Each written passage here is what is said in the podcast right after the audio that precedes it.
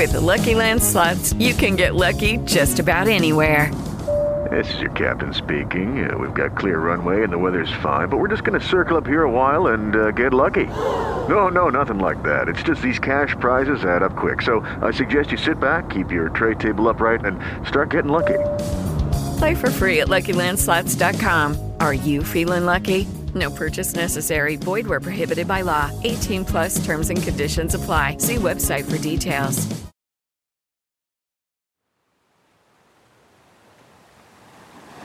Se castiga el error, ¿no? Sino más bien se fomenta el error.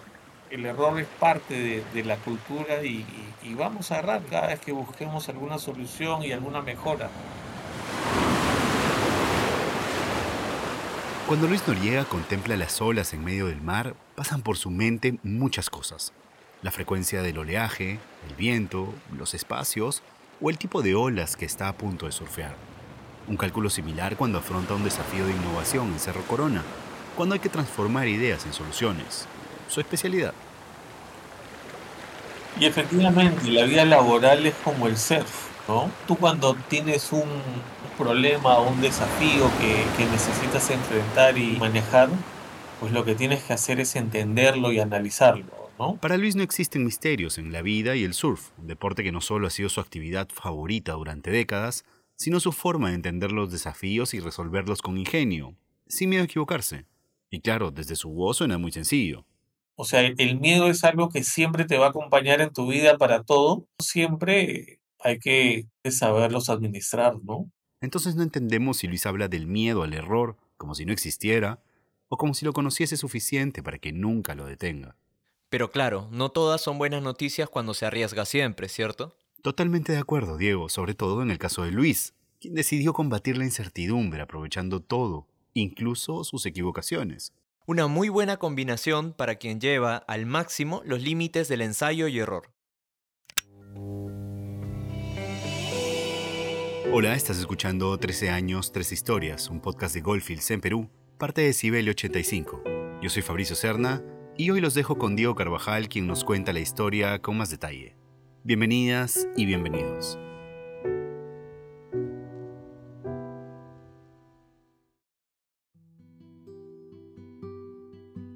Resulta difícil descifrar cómo es que Luis apuesta por el error para lograr buenos resultados, sobre todo en un mundo laboral que sataniza las equivocaciones y solo consagra los aciertos. Sin terminar de creerle todavía, le pregunto con qué tipo de herramienta sobrelleva el riesgo. El saber que una de sus ideas podría catapultar, o no, el crecimiento de una minera tan importante como Goldfields. Optimismo, diría. Siempre optimista, viendo el vaso medio lleno, buscando las oportunidades en todos lados y buscando la manera de, de aprovechar el momento. Ahí regresamos al surf, de aprovechar la ola, de la serie de olas, ¿no? O sea, la vida, la empresa, Apertura al error, análisis, optimismo. Vamos tomando nota mientras Luis nos cuenta cómo empezó a repensar su forma de hacer las cosas. El día en que le agarró pánico a la tabla. Quizás una de las memorias más tempranas que tengo es ese tablazo en la cabeza que me cayó.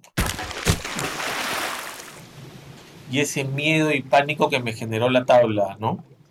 Fue una tarde en Pimentel cuando era pequeño y aprendí a surfear con un amigo. Frente a ellos había aparecido la mejor ola de la tarde. Buen tamaño, velocidad, la gente mirándolos en la playa. Y una vez arriba de la ola, ninguno calculó cómo evitar un choque que pudo costarles un gran accidente. Antes del impacto, Luis logró tirarse de la tabla y nadar lo más profundo que podía para evitar el tropiezo. Pero era demasiado tarde. La tabla de su amigo le había golpeado la cabeza incluso dentro del agua, dejándolo aturdido.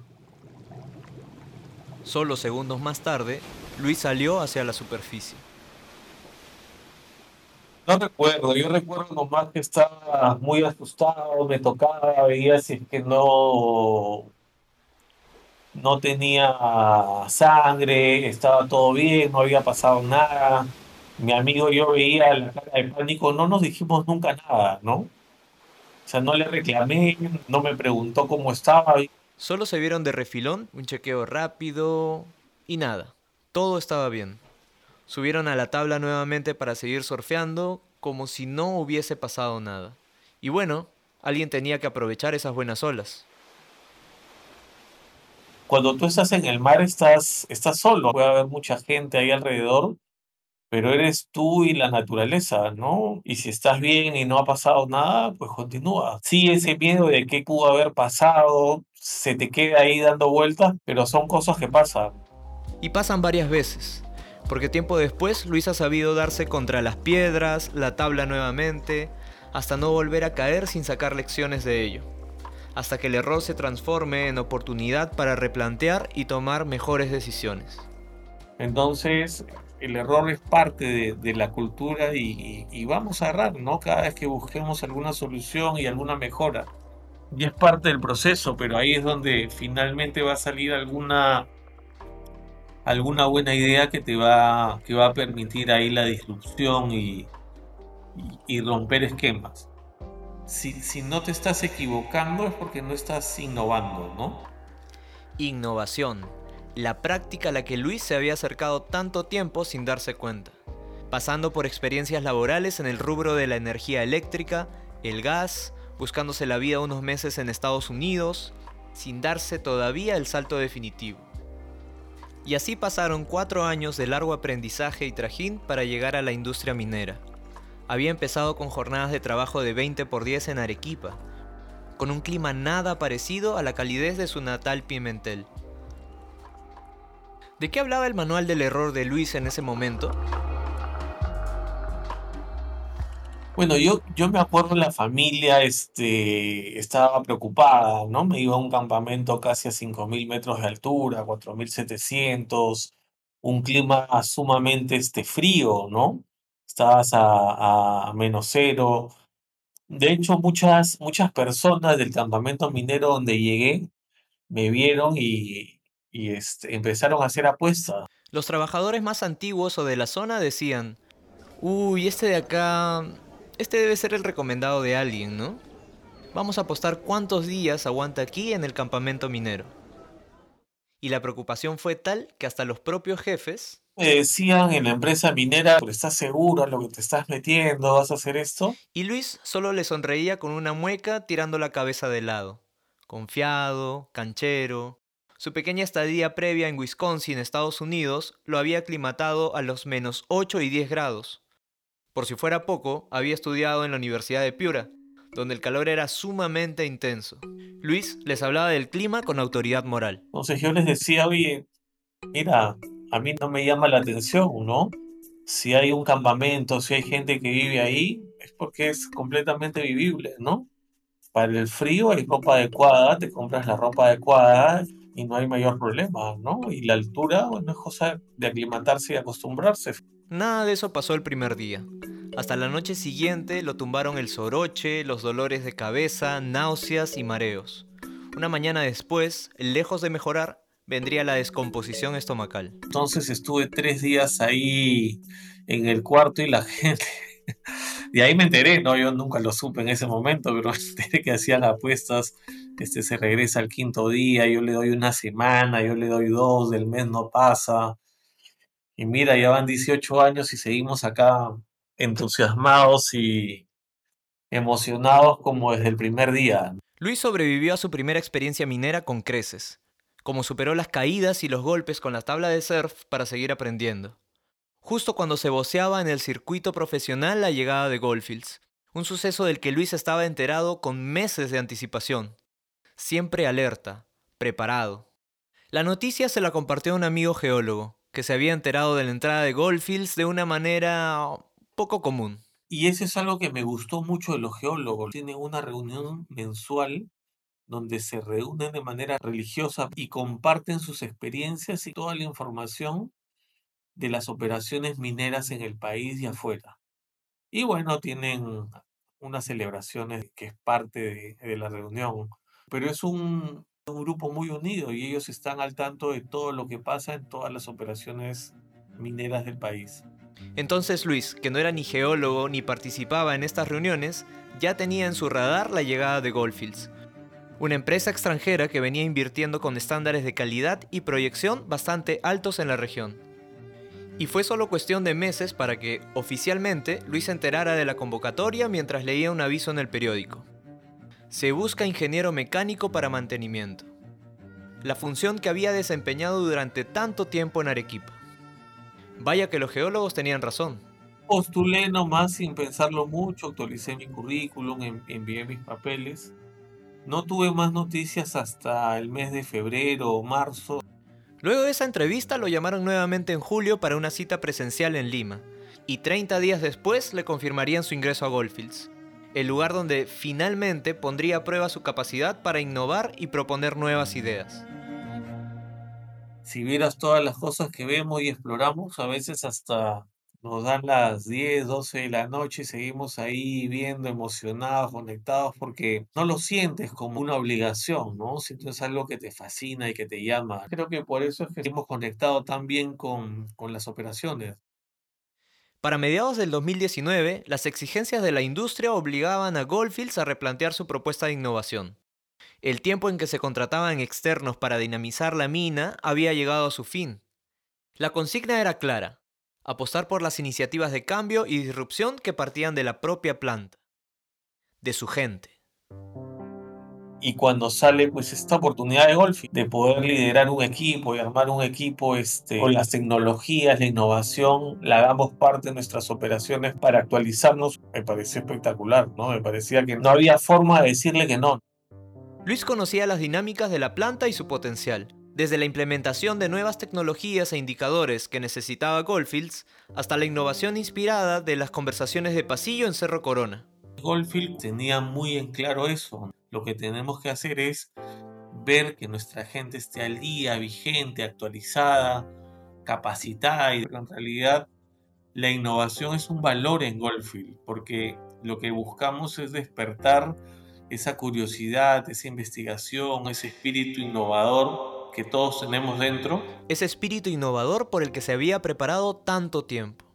Apertura al error, análisis y optimismo, como dijo Luis. Es súper interesante porque es como estar investigando, explorando y desarrollando proyectos todo el tiempo y, y satisface ahí bastante la curiosidad que, que es parte natural mía y, y- y creo que del equipo, ¿no?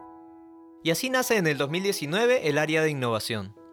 El objetivo, valorar el propio talento de la familia Goldfields, acercarse lo más posible a la voz del colaborador y la colaboradora.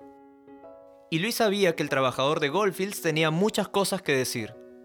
Para ello era preciso usar ingenio.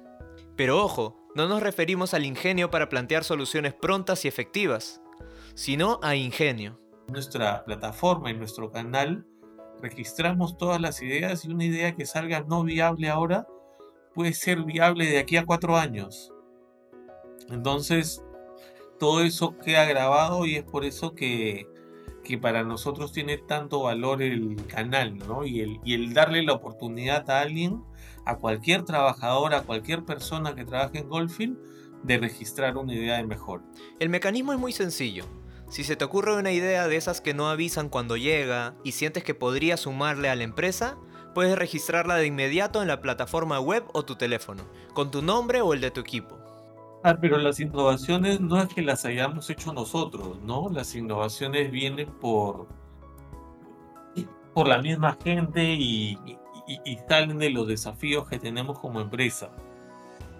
Yo creo que el más significativo definitivamente es la extensión de la vida de la mina. Goldfields cerraría su operación en poco tiempo. Nuestra operación estaba destinada a terminar en el año 2023. Y no porque no tuviéramos mineral, sino porque no teníamos dónde echar el relave. Se había armado un grupo de proyectos especiales y extender la vida de la mina, pero no se tuvo éxito en ello. Finalmente, en alguna de las sesiones de trabajo, alguien dijo, ¿por qué no utilizamos el mismo tajo como relavera? una idea descabellada. Es una locura, ¿qué hablas? ¿Cómo vamos a echar relave en el tajo si es lo que nos da de comer? Pero había que contar con la mística de la cultura del error de Luis compartida con Goldfields para no ir tan deprisa y darle vueltas al asunto. Dices, oye, pero es un excelente espacio para echar relave, ¿no? ¿Por qué no minamos en avanzado todo el mineral que tenemos? Lo sacamos, lo almacenamos en, en stocks y luego utilizamos ese espacio para almacenar todo el relave y que sea económicamente viable sacar. Y no se equivocaron. En el 2018, un artículo publicado en el diario Gestión anunciaba que la vida útil de la mina abarcaba hasta el 2023. Pero un estudio publicado por Goldfields, ese estudio que partió de la idea descabellada en Ingenio, permitió ampliar la vida de la mina hasta el 2030. Un plan que proyectaba una inversión de hasta 140 millones de dólares y ahora mira hacia el 2040. Y eso es lo que nos permitió alargar la vida de la mina hasta el año 2030, eso es lo, lo que permitió que estemos sentados ahorita conversando, si no estaríamos ya en pleno proceso de cierre. Mi última conversación con Luis ocurrió con una diferencia horaria de 6 horas. Había viajado hasta allí para llevar a Luciano, su hijo, a un centro de alto rendimiento para tenis de mesa. Bueno, ya saben cómo es Luis cuando toca desafiar sus propios límites. Entonces toca lo propio, preguntar si la pasión por innovar ha trasladado fronteras más allá de Cerro Corona. Y en lo primero que piensa es su familia. La última innovación que he realizado en casa. Mira, no sé si sea la última, pero mi hijo mayor entrena tenis de mesa y, y él entrena en un club, ¿no? En el colegio, donde estudia. Y cuando empezó la pandemia, cerraron todo, escuela, cerró el club, no había cómo entrenar, ¿no? Justo cuando a Luciano lo habían aceptado en la selección nacional sub-13 y necesitaba llegar en el mejor estado para los campeonatos de ese año. Entonces, normalmente podríamos pensar en clases particulares, búsqueda de retadores, preparación física, pero no, la pandemia no lo permitía. Entonces compramos un, robot, un robot para entrenamiento. Compramos una mesa, la pusimos e- e- en, en una parte de las áreas sociales. Entonces mi hijo pudo continuar entrenando todos los días tenis de mesa y no perder la práctica. Y es un robot que te dispara las pelotas, tiene doble efecto. Está súper bueno, ¿no? Lo, lo importamos de China. Y fue gracias a todo ese componente de soluciones pensado por Luis, y claro, al gran esfuerzo de Luciano, que el pequeño lograría una medalla de plata en el Campeonato Panamericano de Tenis de Mesa. Ya se imaginarán a Luis de contento. Estuvo jugando en Ecuador Cuenca con la camiseta de Perú representando a Perú en los Panamericanos. Volvió con una medalla de plata, así que súper orgullosos de cómo, enfrentamos o cómo afrontamos ese tema y, y- y pudimos reinventarnos, ¿no? Y, y seguir entrenando. Ingenio. Aunque con cuatro hijos tampoco es que Luis pueda resolver todos los desafíos de su hogar con propuestas tan complejas. A veces es necesario solo algo de paciencia, calidez y buena gestión del tiempo. Por ejemplo, con mi esposa nosotros tratamos de cada tres meses al menos tener una cita con cada uno de ellos y tener nuestro espacio para poderlos disfrutar. No decíamos ya la cita va a ser, vamos a ir a la terraza y vamos a pedir una pizza, ¿no? Pero solo nosotros. Vamos a leer este libro y vamos a compartir cosas, cosas que no tienen que ser muy elaboradas, pero tener un espacio y un momento con cada uno de ellos, ¿no? Finalmente, puede que Luis haya descubierto cómo es que se configura su personalidad frente a los retos. El cómo la mecánica interna de su ser lo orilla siempre a elegir la opción más arriesgada con aplomo, responsabilidad y cálculo. Y luego, lo que toca, lo puede explicar la libertad. Esto siempre lo hemos hecho así, pero ¿hay alguna mejor manera de hacerlo? Eh, y, y- y comprarse ese pleito y ese riesgo es lo difícil. Porque muchas veces lo más fácil es, oye, esto siempre lo hemos hecho así, funciona y camina, déjalo así nomás, así lo hacen en todos lados. No, no, no nos metamos en el problema, ¿no? Pero ahí es donde necesitamos ese coraje, ese espíritu aventurero y desafiante. 13 años, tres historias es un podcast de Golfis producido por Decibelio 85. Este episodio fue producido, guionizado y narrado por Diego Carvajal Alarcón. La edición del guion fue hecha por mí. El diseño de sonido es de José Luis Membrillo.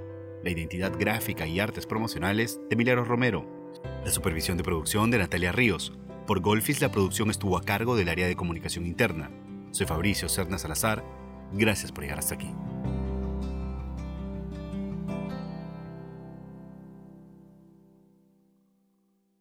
With the Lucky Land you can get lucky just about anywhere. This is your captain speaking. Uh, we've got clear runway and the weather's fine, but we're just going to circle up here a while and uh, get lucky. No, no, nothing like that. It's just these cash prizes add up quick. So I suggest you sit back, keep your tray table upright, and start getting lucky.